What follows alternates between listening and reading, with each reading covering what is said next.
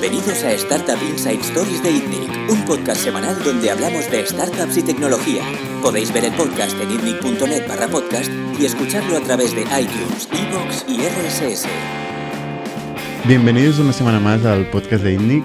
Eh, yo soy Bernard Parreo, CEO de ITNIC, y esta semana estoy con Jordi Romero, CEO de Factorial, y con Joaquim Lecha, CEO de Typeform. Hola, buenas. ¿Qué tal, Joaquim?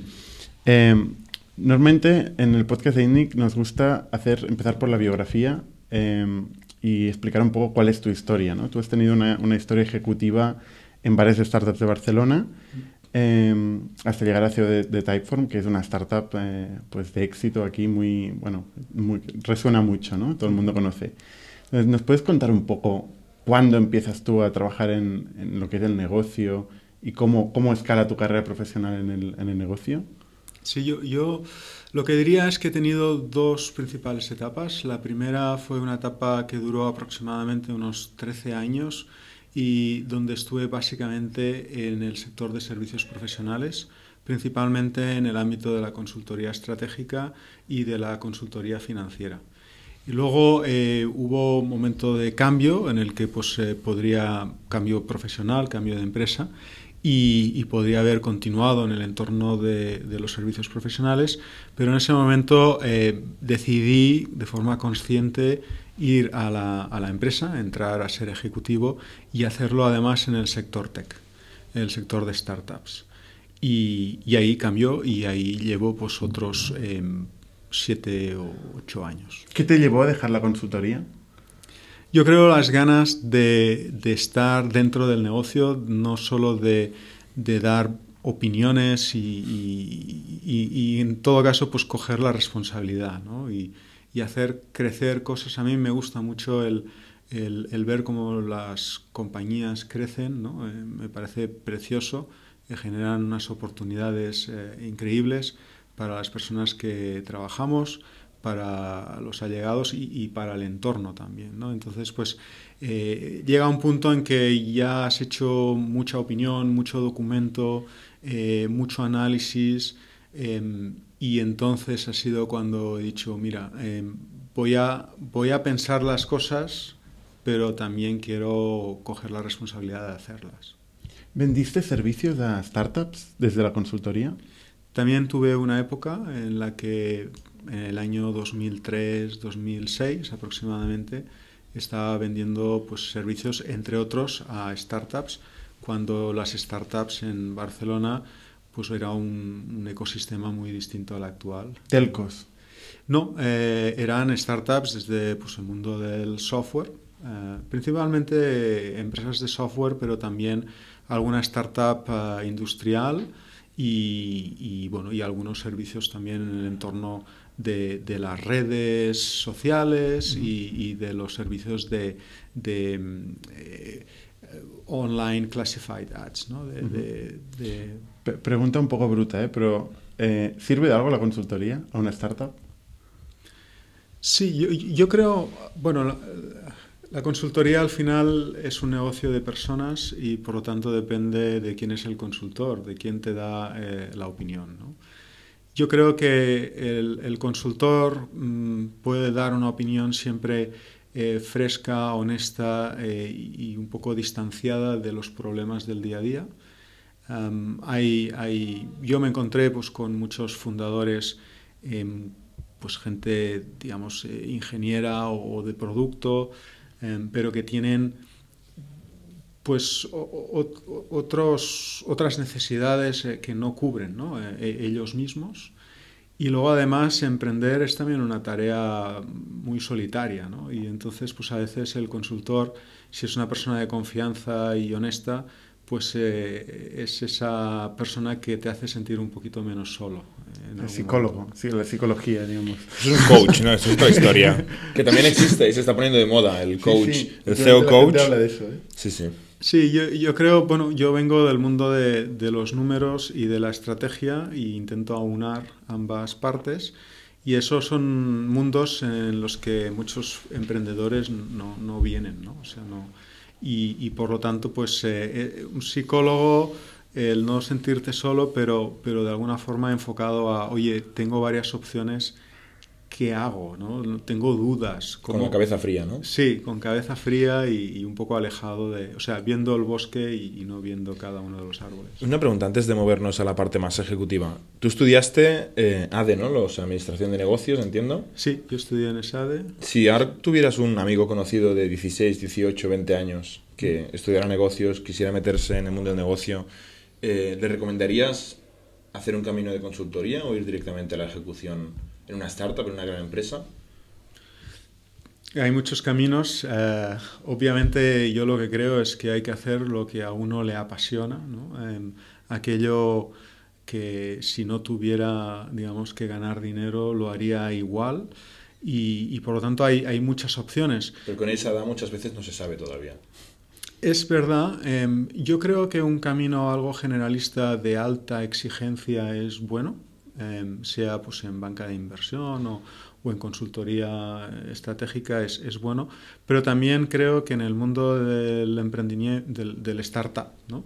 Eh, todo cambia tan rápido que pueden ser escuelas eh, fantásticas. Generalista y alta exigencia, para mí es definición de startup 100% también. Exacto, hay una grandísima comunalidad. ¿no? Entonces yo, yo creo que, eh, digamos, esos son los dos caminos que yo preferiría Em, lo cual no significa que haya otros caminos buenos, pero esos son los dos caminos que yo escogería o recomendaría. Mm. Hablas del cambio rápido y de la agilidad, y eso para mí es un poco el otro extremo de la consultoría a veces, ¿no? que, es un proceso más de waterfall, de cascada, de análisis y luego acabar saliendo con un resultado. ¿no?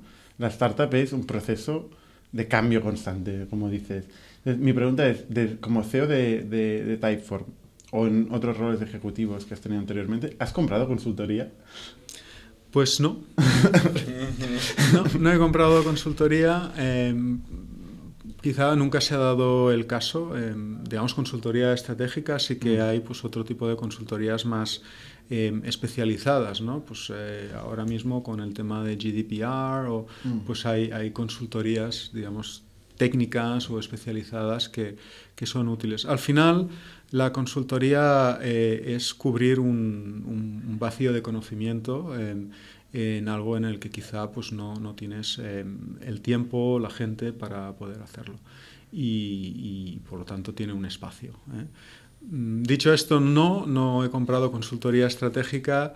Eh, en general lo que intento siempre es rodearme de, de, la mejor gente posible y poder, digamos, tomar las decisiones. Al final la estrategia forma parte de, digamos, del core de la compañía, ¿no?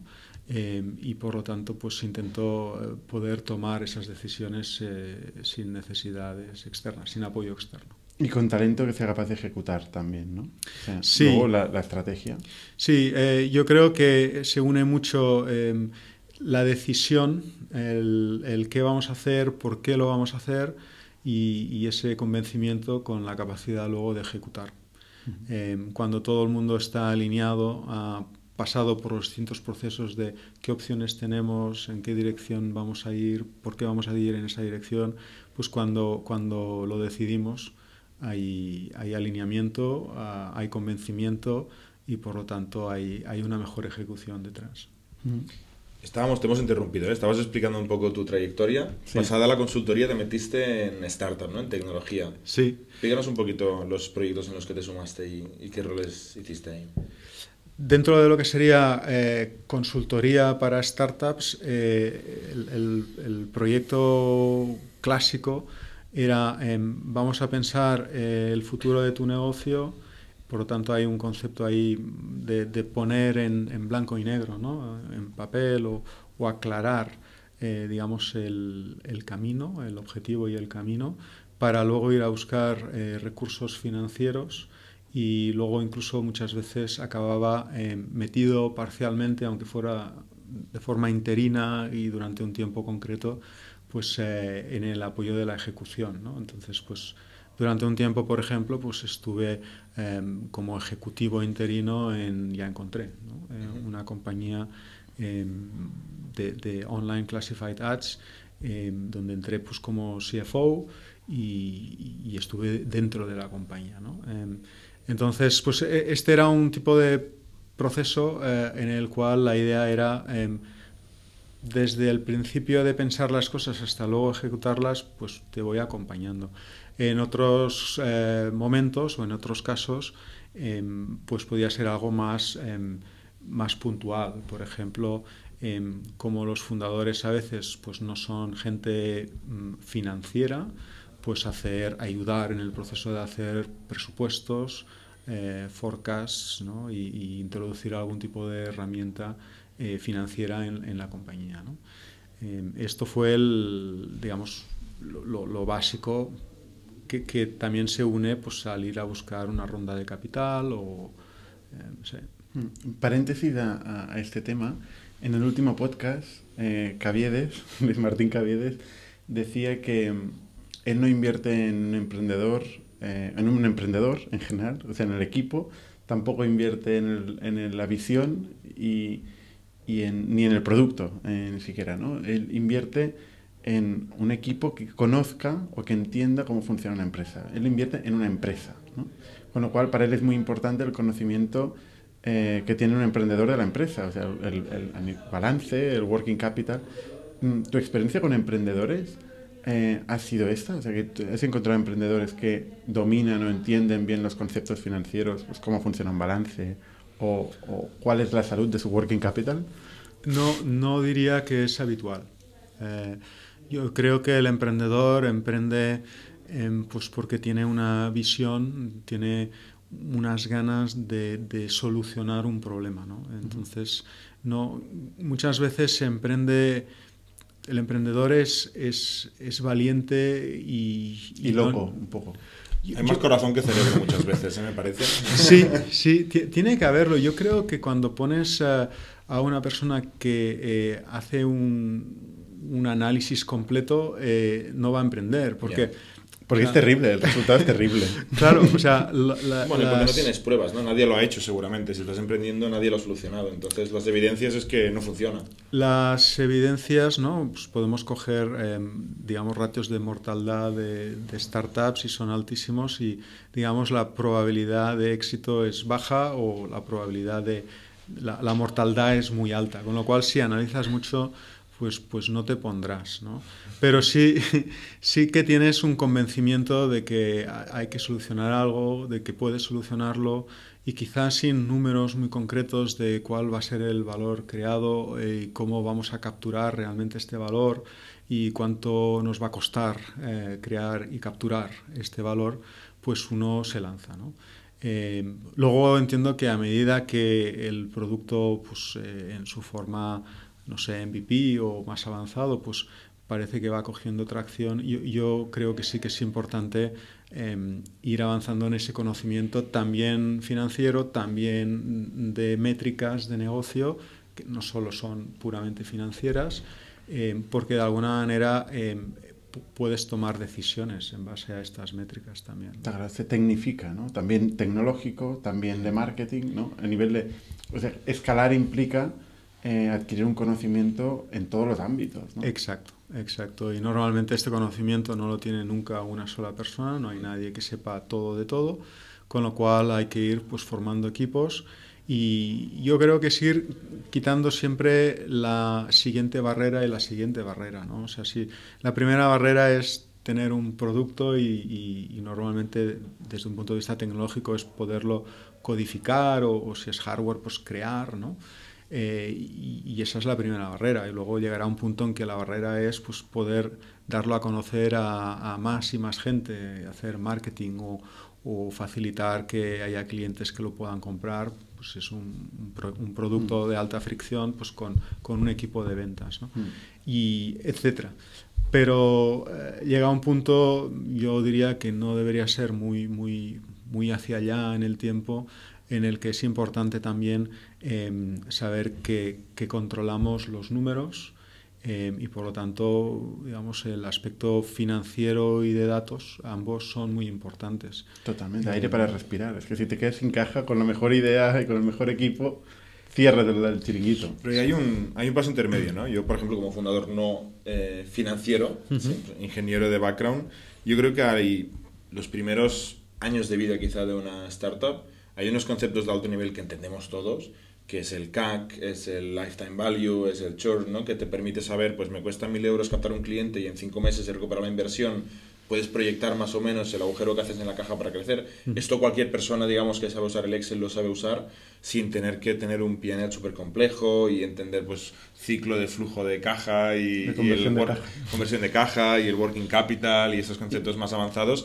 que ya así intuitivamente en una servilleta de papel te permiten modelar el negocio, ¿no? Y yo creo que, bueno, ahí, mi pregunta va por ahí, ¿no? Yo creo que se puede arrancar y tirar hacia, hasta cierto punto con esa servilleta papel. ¿Cuándo hay que traer al CFO, al financiero que te dice, tu servilleta te la estripo como mencioné en el podcast pasada y vamos a hacer un Excel aquí bien, bien parido? Lo que hice de romper el papel es porque se explicaba en el anterior podcast, cuando le expliqué por primera vez Camaluna Caviedes, eh, rompió el business, el- mi business plan por la mitad. Se quedó con dos años solo. Los otros dos años decía que eran ciencia ficción y no se los llevó. por eso lo dice Jordi. Pues en qué momento tiene que llegar el CFO, ¿no? Alguien como, como digamos tu trayectoria ha ido siendo durante mucho tiempo y dice, muy bien, emprendedores, gente de producto, técnicos o lo que sea, eh, esto hay que entenderlo con más profundidad, merece la pena invertir pues un, un sueldo, ¿no? Una, una persona seguramente en el equipo de ejecutivo eh, para modelar el negocio. Sí, yo, yo creo que em, relativamente pronto, digamos, yo creo que a partir, o sea, como comentaba Bernat, em, el, el- el primer y, y gran, digamos, eh, fallo a evitar es quedarse sin caja, ¿no? Em, yo, yo creo que llega un momento en que cuando empiezan las primeras rondas que, que ya pueden ser de cierto nivel, ¿no? Pues una ronda de un millón y algo, eh, en ese momento pues bueno, en el pasado yo he vivido muchas situaciones en las que los emprendedores habían empezado pues muy garage startup con dinero de padres, amigos eh, eh, y en ese momento pues no te quedas sin caja porque como ya no la tienes pues eres muy muy muy cuidadoso con todo, ¿no? Pero luego llegan las rondas, eh, en esas rondas pues hay un, proyecto, hay una venta de un proyecto, hay unas expectativas creadas y entra una cantidad de dinero que, que en ese estadio de la compañía parece increíble, infinito. ¿no? Eh, alguien que nunca ha trabajado con dinero le pones un millón en la cuenta y ostras, ¿no? Eh, ahora puedo hacer todo. ¿no? Aquí empieza yo creo un poquito un, un nivel de riesgo. No digo que se necesite un CFO eh, de altísimo nivel, cinco días a la semana, eh, 10 horas al día, pero sí que se necesita eh, tener alguien que, que preste atención. ¿no?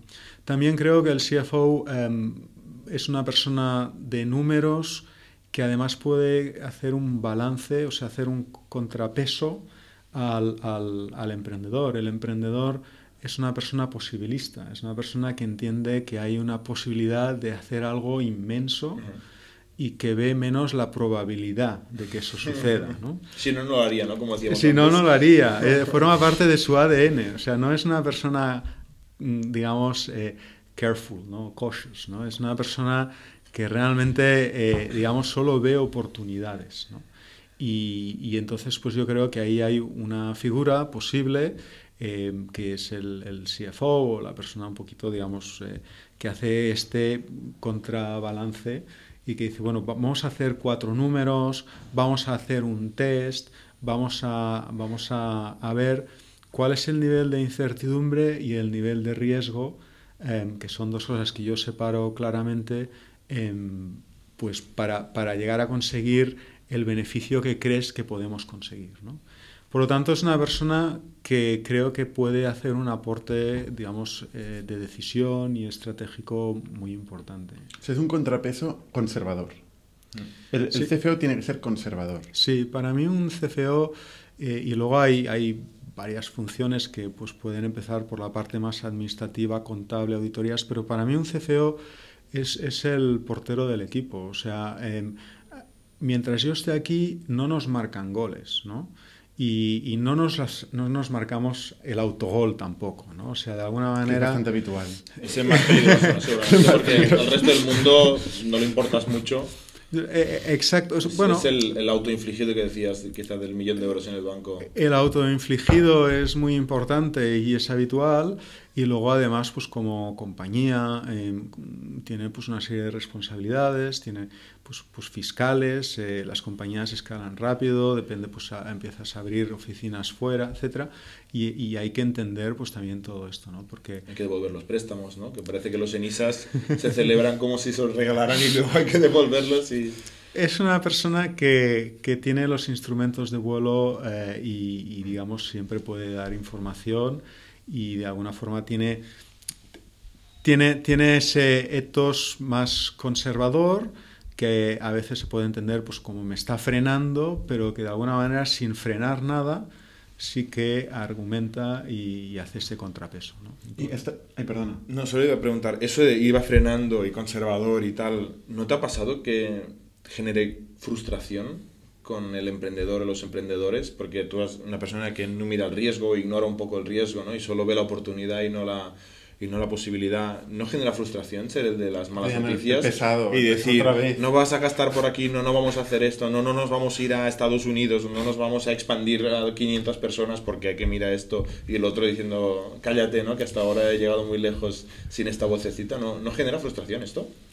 Hay muchos perfiles de emprendedor y, todos pues, somos personas con nuestras personalidades y, características, ¿no? Pero el emprendedor, bueno, bueno, bueno, también es el que entiende que hay que decir más veces que no que que sí, ¿no? O sea, al final, foco y, y buscar impacto y con lo cual, digamos, yo creo que toda compañía que empieza, empieza con un número infinito de posibles caminos. ¿no? Es como empezar una partida de ajedrez y de alguna manera pues puedes abrir con cualquier peón o hacer saltar los caballos, lo que haga falta. ¿no? Em, pero, pero incluso en esos momentos iniciales pues uno tiene que entender qué partida quiere jugar, cómo la quiere jugar, cómo se va a posicionar ante el mercado, ante el, el, cliente, ¿no? A, quien le debemos, digamos, a, quien estamos sirviendo. ¿no?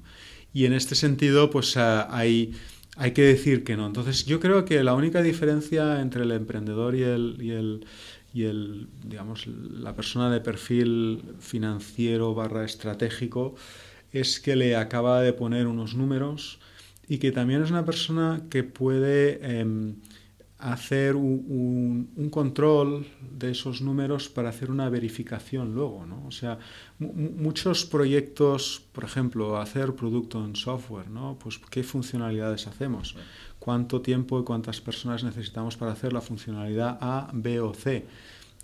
Esto de aquí, eh, pues podemos decidirlo con gut feeling, podemos decidirlo pues, por un modelo de impacto, confianza, esfuerzo, si empezamos a utilizar algún modelo que no sea solo gut feeling, si queremos calcular impacto, confianza, esfuerzo, una de las primeras cosas que, podemos ver es vamos a hacerlo y vamos a calcular el esfuerzo.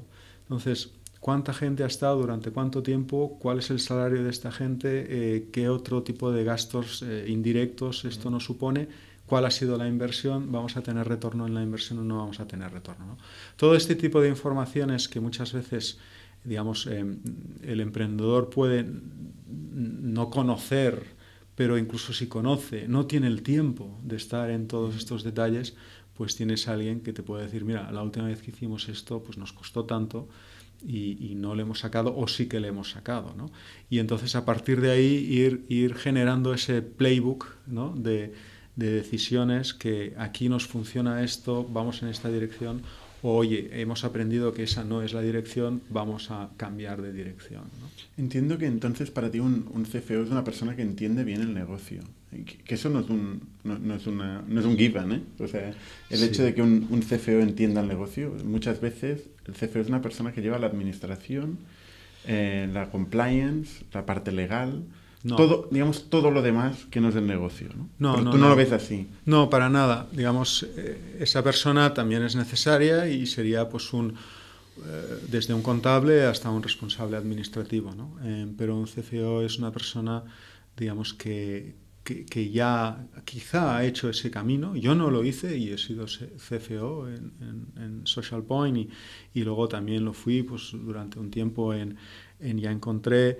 y, no, no, he hecho el camino clásico, ¿no? De pues algo de administración de empresas, me pongo pues en una auditora, ¿no? Big Four, eh, luego entro en control de gestión, no, he hecho ese camino y, creo que, que, de hecho, pues por lo que me han dicho incluso algunos em, eh, venture capital, ¿no? Eh, socios, pues puede incluso llegar a ser bueno, ¿no? porque de alguna forma entonces tiene esa visión más estratégica. Sí a pesar de que, digamos, es muy bueno, es necesario entender los números, ¿no? O sea, entonces, e, e, el CFO no es un director o responsable administrativo, no es un contable, el CFO es una persona que, que, que entiende muy bien el negocio y que puede ayudar a tomar decisiones de futuro del negocio. Hay que decir que si quieres hacer un budget sin entender el negocio, como siempre se dice, el Excel lo soporta todo, pero, pero tiene muy poco valor. ¿no? Porque el budget lo tiene que hacer el CFO o el CEO. No. es otra, otra, de las grandes. No, no, para nada. Una cosa es que sea el facilitador. ¿no? El budget para mí es una oportunidad em, perdida en muchos casos para que las compañías se sienten a hablar de qué vamos a hacer y cómo lo vamos a hacer. ¿no? O sea, es, eh, oye, ¿cuáles son los objetivos? Eh, marketing, em, producto, diseño, ingeniería, cómo conseguimos estos objetivos eh, comunes, ¿no? deberían ser comunes para empezar. Y entonces todo esto, con la ayuda del director financiero y del departamento financiero, pues llevarlo a una serie de números eh, y a una serie pues de bueno, para hacer esto necesitamos contratar necesitamos subcontratar necesitamos pues budget pues para hacer campañas etcétera etcétera ¿no? pero digamos un, el director financiero y su equipo facilitan ponen herramientas eh, crean la metodología de trabajo pero es una responsabilidad de todos nuevamente el director financiero que además pues no esté digamos, en contacto continuo con los distintos departamentos, funciones de la compañía, pues se puede inventar el budget, pero digamos, eh, eso no tendrá valor. Yo creo que es una oportunidad que las compañías tienden o deberían utilizar, eh, startups me refiero, eh, especialmente donde hay quizá algo menos de cultura y solo se hace a veces pues, para ir a buscar la ronda, ¿no?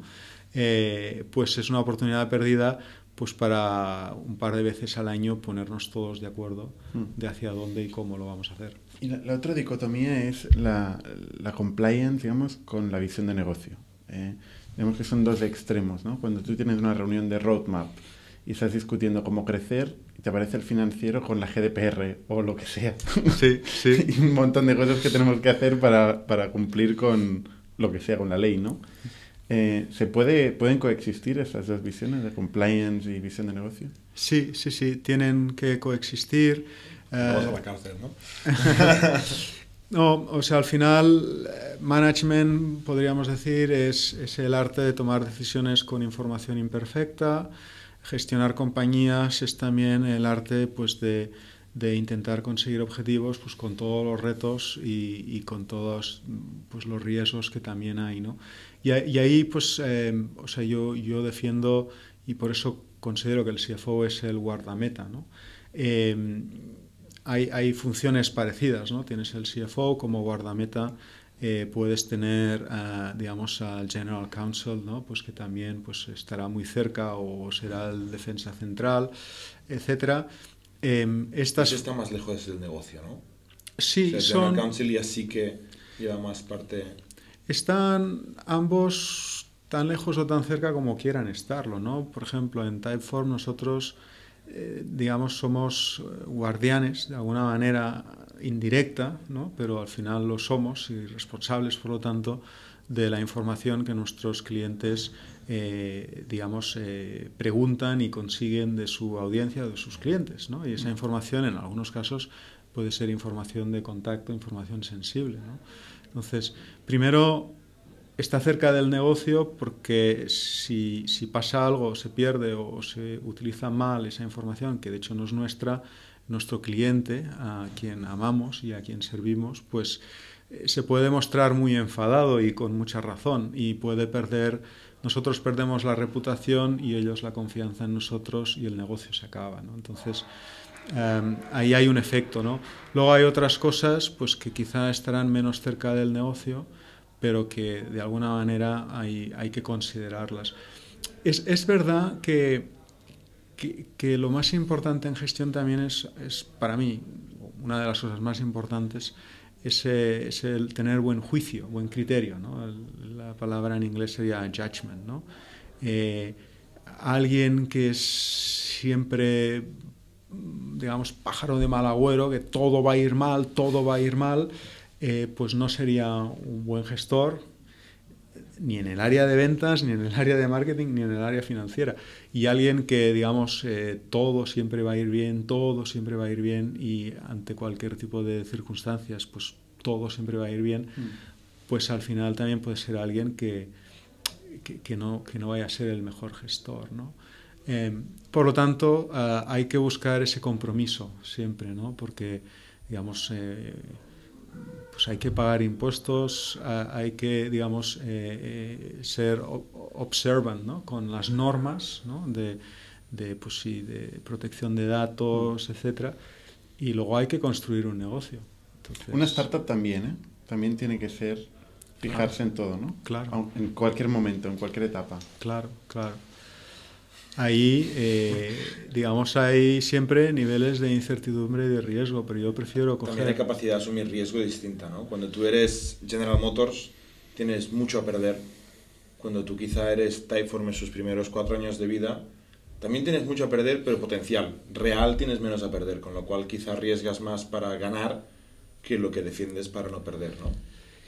Sí, y, y, yo creo que los startups, quizá por reinterpretar un poquito esas palabras, los startups de alguna manera eh, son pequeños, son muy ágiles, eh, tienen que crecer mucho y en algunas cosas eh, esa agilidad, esa velocidad y el hecho de ser pequeños, estar pues, bajo el radar, ¿no? pues les permite, digamos, no ser, no ser perfectas en todo. ¿no? Pero eh, digamos cualquier startup que, que, algún día quiera ser un scale-up y luego pues una compañía de éxito acabará necesitando pues eh, ser compliant y hacer sí, las sí. cosas con responsabilidad y con profesionalidad, etc. Claro. Mira, una cosa, has hablado de Social Point un poco, ¿no? Ya, uh -huh. seguimos con tu trayectoria. Sí. Uh -huh. eh, tú entraste en Social Point, bueno, pasaste por Grupalia eh, como primera startup, digamos, después de hacer consultoría. Sí, yo mi, mi salto fue de Atlas Capital, um, en ese momento fue adquirido por Daiwa, uh, que es un banco eh, grande japonés y decidieron cerrar la oficina en Barcelona. Y entonces ahí es donde se produce ese, ese, ese, cruce de caminos en el que digo, bueno, o sigo haciendo otras cosas en otra compañía, pero de, de tipo professional services, o ya me voy al mundo de la, de la, de la empresa. Y, y, y, en ese momento surgió la, la, oportunidad de Grupalia y decidí ir a Grupalia. Sí. Y volviendo a Social Point, eh, ahí hemos hablado bastante del rol del CFO. Eh, estuviste seis años de CFO en Social Point, una empresa eh, que ha crecido un montón, ¿no? Sí. O sea, tú entraste en qué, ¿cuál fue tu diff de Social Point, el día que entraste y el día que te fuiste? Yo entré en mayo del 2012 y salí, ¿Qué había ahí?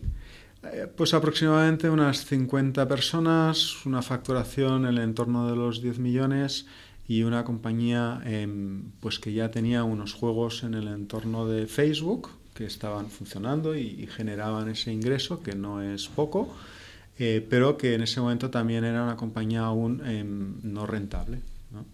Y había entrado Nauta. Había entrado Nauta en el año 11 y luego, pues en ese momento en que yo estaba entrando, a mí me invitaron a entrar eh, porque la persona que llevaba la administración eh, decidió irse en un momento en que también se estaba acabando de negociar los últimos flecos de una siguiente ronda que se cerró en julio del año 12. ¿no? Y, y, entonces pues era un muy mal momento para perder a la persona que de alguna forma llevaba los números. ¿no? ¿Tú viniste a través del de inversor o los emprendedores, los dos coceos, Pau y Horacio, no? Eh, eh, Horacio y Andrés. Ay, eh, Pau, Andrés. Perdón. Andrés, sí, Andrés Bou y Horacio Martos. Eh, yo, yo fui introducido por los inversores. O sea, yo, yo Grupalia fue un proyecto que, por desgracia, pues no tuvo éxito, como otros startups. Eh, hice un, trabajo y, habiendo hecho ese trabajo, eh, que básicamente fue reducir el perímetro de Grupalia, porque vendimos, vendí las seis compañías que teníamos en Latinoamérica, el nuevo CEO em, pues me dijo, oye, no, no necesito a una persona responsable de M&A. Ya se ha acabado el trabajo. Se ha acabado el trabajo. lo que había que vender. Eh, y entonces, pues un, bueno, pues un, el, el, el, partner de Nauta, ¿no? En ese momento me dijo, oye, em, me dicen que no te necesitan, pero tenemos otra empresa en el portafolio y, y, ¿por qué no te los presento? Y si a ellos les parece bien, pues entonces eh, tú verás. Y por suerte, pues a, a Andrés les pareció bien y bueno, yo encantado. Esto es bastante común, ¿eh? de hecho lo hablábamos antes de entrar en, en el podcast. Eh, muchas veces el emprendedor no tiene, ni siquiera sabe que necesita este rol y el, y el VC que reconoce patrones, dice, esta empresa está creciendo, si no incorpora a alguien se la va a pegar y, y tiene mucho este rol de recomendar. A nosotros los VCs muchas veces vamos viendo dice, ahora te tocaría hacer esto. Por estadística te tocaría pues buscar un CFO, buscar un CEO, etc. Eh, entonces, bueno, has dicho cómo entraste en la empresa, ¿no? 10 millones de facturación, juegos exitosos en Facebook, 50 personas, 6 años de CFO, luego te convertiste en COO. Un poco antes, o sea, nunca dejé de ser, nunca dejé de tener el ah, tienes razón, se solapa. De CFO. Estoy mirando LinkedIn y me ha engañado. bueno, eh, fue una evolución, ¿no? En, lo que hice fue ir creando equipos eh, muy fuertes, ¿no? En, en, los distintos roles y funciones que fui tomando y entonces llegó un momento en que eh, puedo contar con más detalles si hace falta eh, esto, pero que al final lo que estaba yo ya encargado era de eh, digamos, dar todos los inputs estratégicos y hacer la parte de inteligencia competitiva, hacer una parte muy importante de business development, eh, analizando mercados y, abriendo mercados, por ejemplo. ¿Esto es lo que para ti sería el COO? O sea, ¿cómo definirías la diferencia? Porque un CFO que tú nos has descrito es un CFO muy estratégico, sí. muy de negocio, y el COO, entonces, ¿qué es? No? Sí. Eh, esta es una pregunta que eh, puedes preguntarla 10 veces y tendrás... 10 em, respuestas. O 12. sí, eh, pero digamos, la forma más fácil quizá de entenderlo es que el CEO acaba siendo un poquito la mano derecha del CEO, que normalmente es también el founder o los founders. ¿no?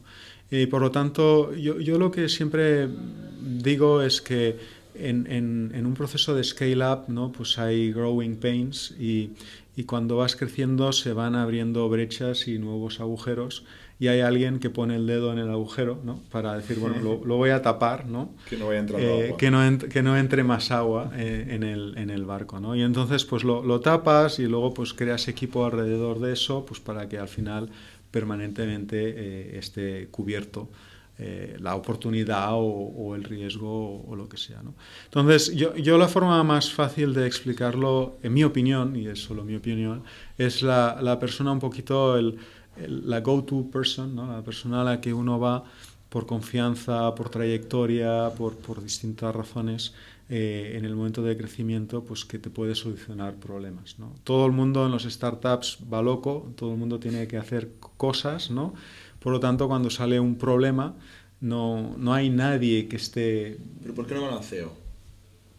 Bueno, eh, el CEO muchas veces se, se centra en otros aspectos. ¿no? En el caso de Social Point, los CEOs son personas muy, muy de producto, están muy cerca de producto y luego además pues el CEO también eh, digamos tiene la relación con el board y la gestión general de la compañía ¿no? Eh, por lo tanto, pues eh, en, el, en, el, caso específico de Social Point, pues eh, hubo un momento en que yo era CFO y entonces, pues, bueno, hubo un agujero en el, en el departamento de marketing y el marketing de Social Point era un marketing, es, es, principalmente un marketing de performance. Marketing de performance es al final invertir, ¿no?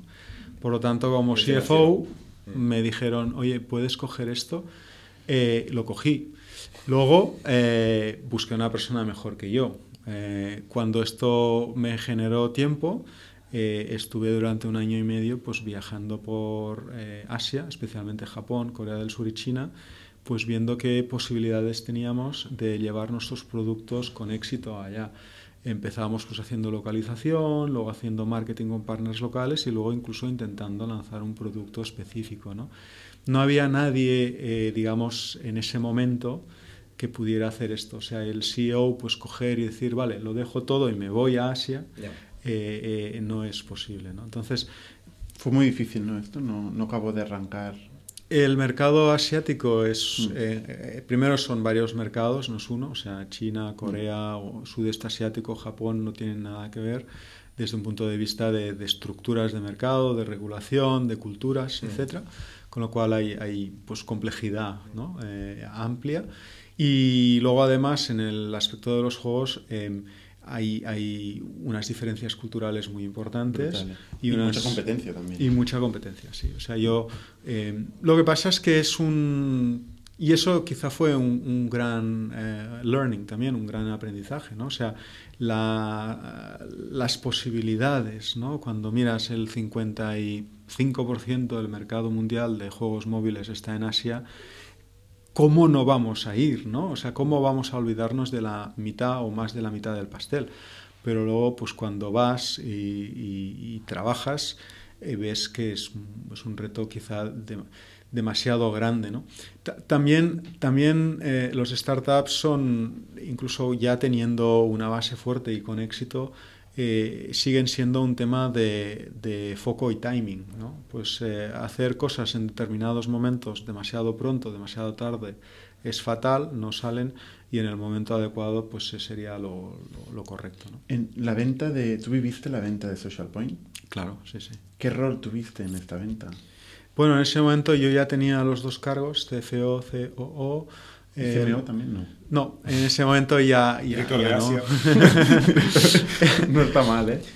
Pero de alguna manera en esos dos roles, ah, digamos, todos los números, o sea, toda la parte, eh, digamos, financiera, eh, legal, incluso, digamos, colaborando de forma muy estrecha con un gran amigo que es el director de recursos humanos, ¿no? Pues tenía, eh, digamos, trabajaba en mi parte, nosotros hacíamos la parte de organización, o sea, la location de, de las personas y trabajamos también pues la parte de cultura, etcétera. Entonces ahí hay un, un, punto de trabajo también muy fuerte hacia los que compran una compañía que tiene talento ¿no? y quieren entender pues cómo esta compañía se organiza, eh, con qué digamos eh, criterios culturales.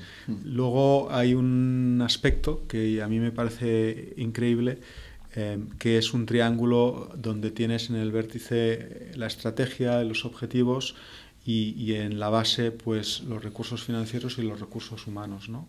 Entonces, ¿cómo, ¿cómo organizas esto? en el proceso de venta de una compañía mm, de base básicamente creativa, ¿no? donde se hacen productos creativos, pues eso eh, es clave. ¿no? Entonces, Antes que, que, la ejecución propiamente de la venta, eh, ¿quién, ¿quién, se interesó primero? O sea, ¿fue el comprador que vino o vosotros que fuisteis a vender? No, bueno, eh, es un proceso, podríamos decir, iterativo yo lo que diría, lo que yo he vivido normalmente y, no en el caso de Social Point solo, es que a, mm, la compañía que va teniendo éxito, em, que va eh, lanzando productos de éxito, que luego, pues aunque no sea muchas veces al año, pero quizás un par de veces al año, pues vas a la gran conferencia del sector o a las dos grandes conferencias del sector y, al fin y al cabo, pues eh, conoces y te conocen, pues va generando un poquito, va entrando en el radar de determinadas compañías. Entonces, eh, nosotros no, digamos, no fuimos con el cartelito de estamos en venta, pero sí que éramos una compañía conocida y entonces, pues, eh, digamos, a lo largo del tiempo, eh, no, no, no, solo al final, sino durante los dos últimos años antes de la venta, previos a la venta, pues ya teníamos muestras de interés, gente que, que, venía pues con un argumento u otro, ¿no? Vamos a Los emprendedores querían vender. Bueno, al final, si se da la venta, es que Sí. bueno, pero digo los emprendedores en particular. El día... consejo seguro, Nautas, Nautas seguro que, que entra una empresa para, bueno, no hay, salir, ¿no? Digamos, hay algo que por definición es, y es que cuando alguien pone la firma, pues es que quiere comprar y el que pone la firma por el otro lado quiere vender, ¿no? O sea, no, digamos, en, en ningún caso fue algo forzado para nadie, ¿no? Eh, todo lo contrario, fue, digamos, un proceso eh, de libro bonito, eh, de gran, gran ilusión, porque además... Uno de los grandes éxitos que ha habido en España, ¿no? 200... 250 millones. Em, además, em, en este caso, y, creo que es, es, un éxito doble, porque cuando una compañía tiene éxito, mm, digamos, el, el venture capital cree en el proyecto, en el emprendedor y invierte por eso. ¿no? Em, y luego lo, que se da en un momento determinado es que si, se tiene éxito va a salir. Eso es, es cierto, es así, forma parte del negocio eh, del venture capital. ¿no? Em, pero si además se tiene mucho éxito, em, puedes escoger el comprador. ¿no? Y entonces saber quién va a ser tu nueva casa para mí es muy importante. ¿no? Porque fue el caso. Se fue el caso. escoger. Sí, sí, sí, sí. ¿Por qué se compró? Eh, o sea, ¿qué tenía Social Point que, que valía 250 millones? ¿Era el equipo? ¿Eran los juegos? ¿Era el negocio?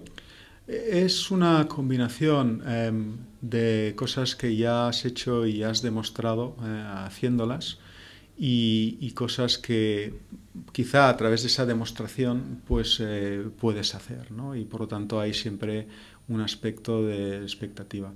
Em, el mundo de los juegos, el, juego es un producto em, complejo, ¿no? porque, ah, por ejemplo, pues yo ahora estoy en, en B2B SaaS y, el cliente es un cliente profesional que tiene un trabajo y que para hacer un trabajo pues necesita una herramienta y para eh, puede con bastante criterio em, darte ideas, em, quizá no todo con exactitud, pero puede darte ideas. o sea, hay un aspecto racional. Si le preguntas a la gente eh, qué juego quieres que te haga, normalmente te hablan del juego que están jugando, ¿no? porque es lo que les gusta, es lo que están, digamos, les divierte ahora mismo o, algo pues como, no sé, algo divertido, ¿no? Algo... Entonces es, es algo más complejo, ¿no? Ahí, hay un aspecto de creatividad y, unos retos, ¿no? De, de cómo encontrar eh, ese producto que encaja, que es muy, muy sugestivo, ¿no? Es un reto intelectual muy, muy bueno, ¿no? Por lo tanto, para daros una respuesta clara, es al final valoraron pues, que teníamos múltiples éxitos. Dentro de lo que se considera éxito es estar dentro del top 100 de, juegos por facturación. Em, esos juegos habían, están, bueno, siguen estando ahí y, digamos son juegos que ya llevan, pues en el caso de Dragon City, pues será quizá ya seis años en el mercado eh, y, ¿Y Monster funcionando igual? Bueno, igual, igual no lo sé. Eh, yo creo, o sea, em, son juegos que tienen una vida muy larga. Son cash cows, o sea, estos juegos una vez están lanzados exitosos tienen un... La ventaja del juego móvil es que ya no es un producto, es un servicio, ¿no? Entonces, el servicio es, es cash cow en el sentido de que deja un margen importante. la inversión está mayoritariamente hecha, entiendo. Bueno, eh, pero es un servicio, con lo cual tienes que mantener un equipo em, que va renovando, añadiendo funcionalidades y sobre todo lo que en juegos se llaman live ops, ¿no? que es, es, es, por ejemplo, Nespresso hace live ops cuando saca un, un nuevo café seasonality, ¿no? Pues el, el gusto de, de Navidades o, o el gusto de Kenia. ¿no? Esto para ellos es una live up, en los juegos esto es constante eh, y, eso exige tener un equipo ahí. Lo que pasa es que sí que eh, a partir de tener unos niveles de audiencia ah, suficientemente grandes, em, digamos, los márgenes son muy buenos. ¿Cuánto facturaba Social en cuánto vendió? Cerca de 140, cerca de 150. ¿Y cuánta gente erais?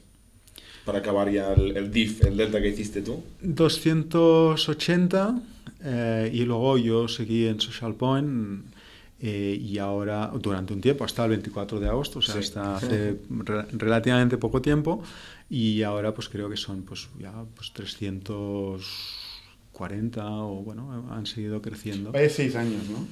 Sí, muy eh, un reto fuerte. eh, hay días duros, difíciles, pero también hay días muy buenos. Y eso, y, y- y luego está la trayectoria, ¿no? Yo, yo creo que en el startup hay que entender que eso es así, o sea, que, que, que no puedes mirar el día cada día, ¿no? Tienes que ver, pues, trayectorias, eh, porque hay, pues, pues, muchas cosas que no están perfectas, pero que si luego miras hacia atrás, tres meses, seis meses, ves que has hecho un camino muy, muy largo, ¿no? Eh, y, y, bueno, pues eh, en este caso además de gran éxito, ¿no? Que bueno, se fue generando con el tiempo. ¿La, la compañía generaba EBITDA cuando se vendía? Sí, sí, ¿Qué sí. porcentaje? No es público. ¿eh? No, no, lo, no lo publicamos, eh, pero es una compañía rentable. Es una compañía rentable. Pero la venta no fue múltiplos del, de- del EBITDA o del resultado de la compañía, del beneficio. No- bueno, no al final todo se puede llevar a, a algún múltiplo, ¿no? O sea, pero un múltiplo muy bestia, ¿no? Eh, so- so- fueron múltiplos altos eh, en el mundo de los juegos. Lo que pasa es que, por ejemplo, ¿no? si, si tomamos múltiplo de ventas, eh, en este caso el, múltiplo de ventas podía ser el entorno de las dos veces ventas brutas, eh, tres, casi tres veces, dos y media, dos setenta quizá a veces ventas netas, ¿no? Porque hay una parte de comisión que, que dentro de las ventas pues se llevan las plataformas de distribución, Apple y Google y tal, ¿no? Esto es un ratio eh, para juegos, dices. Es un ratio habitual, han habido compras o compraventas, ¿no? Al final, eh, digamos, por múltiplos inferiores y también los han habido por múltiplos superiores.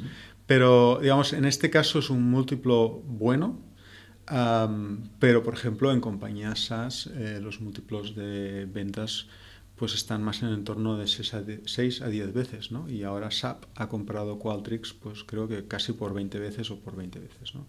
Con lo cual hay, hay, hay determinados múltiplos que, que, que forman parte... Porque el churn es mucho más bajo, ¿no? En, en B2B software comparado con, con juegos, imagino. Sí, la predictibilidad, o sea, sobre todo en B2B, yo creo que una herramienta que, que funciona, que está integrada en tus procesos de trabajo como en la empresa, pues si funciona, ¿para qué la vas a cambiar, no?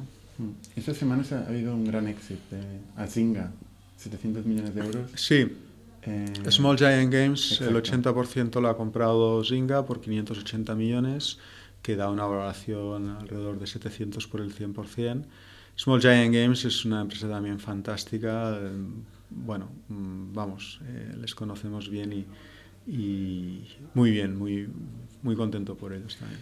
Se nos acaba un poco el tiempo. Hablando de B2B SaaS, enhorabuena por tu posición en, en Typeform, ¿no? Muy recientemente has llegado y, y pasando por un par de roles has acabado siendo el, el CEO de la compañía. Sí. Explícanos un poco, supongo que algo excitante habrá en la cocina, ¿no? Que, ¿Hacia dónde va Typeform? ¿En, en qué proyectos estáis? ¿Qué oportunidades tenéis por delante? ¿Qué te has encontrado un poco, si lo quieres explicar? Sí, bueno, em, digamos, eh, la verdad es que, ha sido un, cambio rápido y, bueno, pues eh, muy agradecido a la vez que, digamos, pues con una sensación de responsabilidad muy, muy alta, ¿no? Para, digamos, eh, confirmar que, las decisiones que han tomado los founders pues son adecuadas, ¿no? Y voy a hacer todo para demostrarles que, que ha sido una buena decisión, ¿no? Dicho esto, quizá lo, lo más interesante es quizá que eh, hablo con amigos y me dicen, ostras, esto de los formularios, esto, esto, es- es, eh, ¿qué es esto, no? Eh, y, y lo que me he dado cuenta es de- del altísimo y grandísimo, bueno, no ha sido solo en estos dos o tres meses, ya, ya lo había visto antes y por eso, pues, eh, digamos, eh, me apeteció mucho el proyecto, ¿no?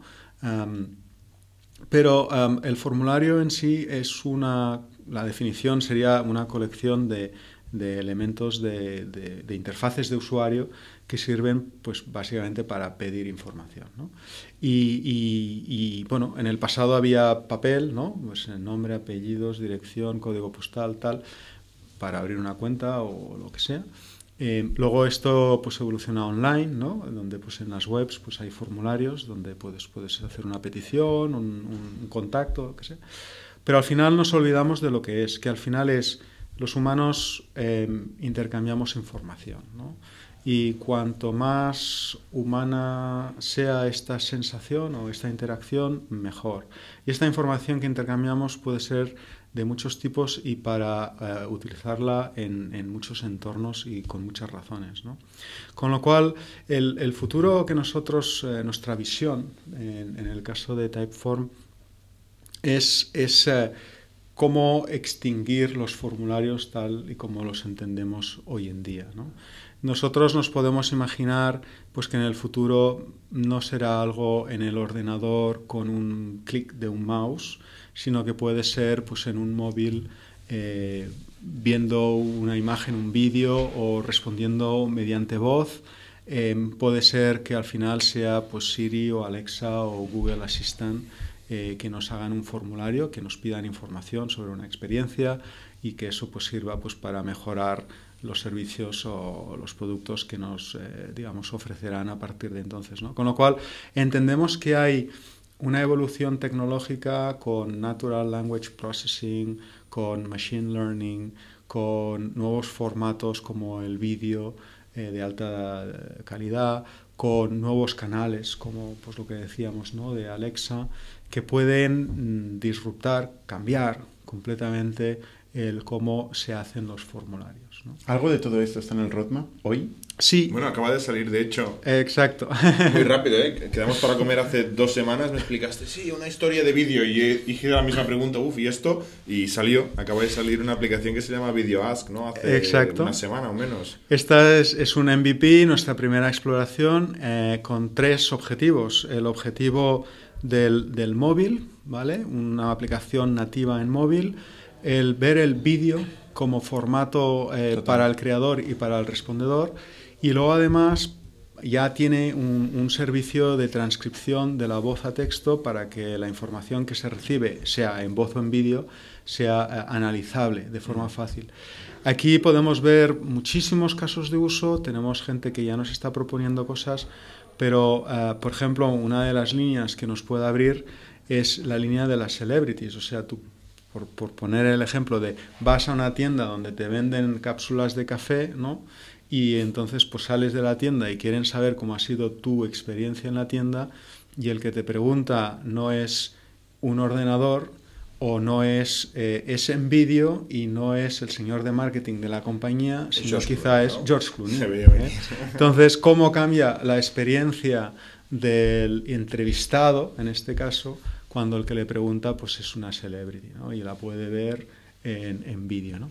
Eh, eh, hay muchísimas aplicaciones, este, en este caso es como otras uh, soluciones de Typeform muy versátil, muy transversal y pues iremos trabajando esto. Pero es muy, es una forma distinta de ver formularios, que al final es no se parece mucho, ¿eh? mirando las imágenes de la aplicación no parece formulario. No, pero al final es una forma de pedir información, de dar información y de que esta información sea útil para, para el que la pide. Y luego, sobre todo, la experiencia del que responde eh, sea la mejor experiencia posible, que muchas veces nos olvidamos también del cliente de nuestro cliente. ¿no? Oye, Joaquín, muchas gracias por tu testimonio, eh, realmente interesante y bueno, nos mantendremos, nos mantendrás actualizados porque tiene muy buena pinta lo que queréis hacer. Ha sido un placer estar aquí, encantado. Hasta la próxima.